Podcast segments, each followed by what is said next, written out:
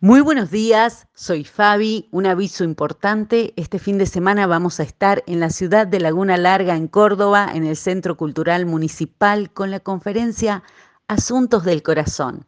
Están todos invitados y retomo los audios el próximo martes.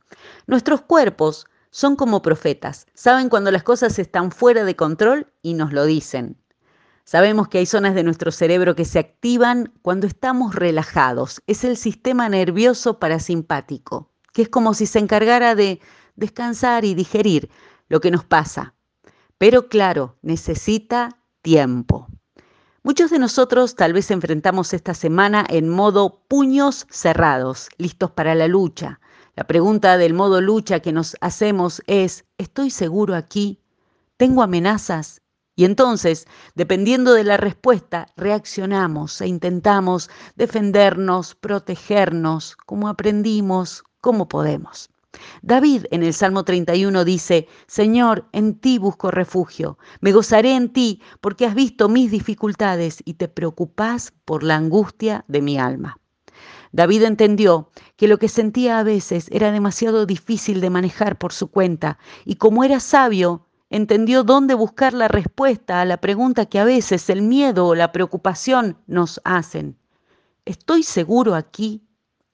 ¿Cómo se puede pasar de siento que mi alma y mi cuerpo se marchitan, como sigue diciendo David en el Salmo, a terminar cantando sean fuertes y valientes los que ponen su esperanza en el Señor?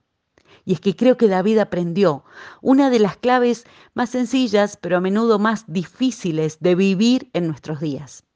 O lo hacemos con puños cerrados en nuestra mente, corazón, hasta en nuestro cuerpo, o lo hacemos con las manos abiertas, aflojando, como es uno de los significados de la palabra hebrea rapá que se usa en los salmos para cuando tenemos que esperar, descansar cuya imagen también es la de alguien que suaviza su postura, la relaja en la proximidad de Dios.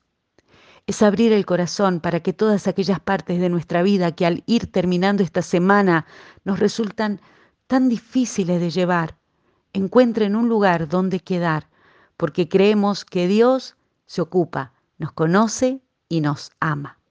Es la manera de seguir a través de en lugar de sentirnos atrapados en.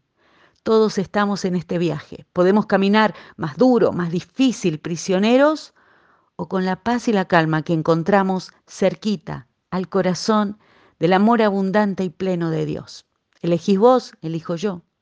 Pero hay algo inmensamente liberador en abrir las manos para recibir la paz de Dios, que es infinitamente distinta a la que este mundo puede dar. El control y el miedo nunca nos llevan hacia adelante, sino que atrofian el proceso. Así que avancemos en nuestra historia y cuando nos sintamos con miedo o cansados, no nos olvidemos de lo que dice David en este Salmo 31. Señor, derramás tu amor en abundancia sobre los que acuden a ti en busca de protección y lo bendecís ante la mirada del mundo. Que así sea en el nombre del Señor Jesucristo. Amén. Bendecido fin de semana para todos.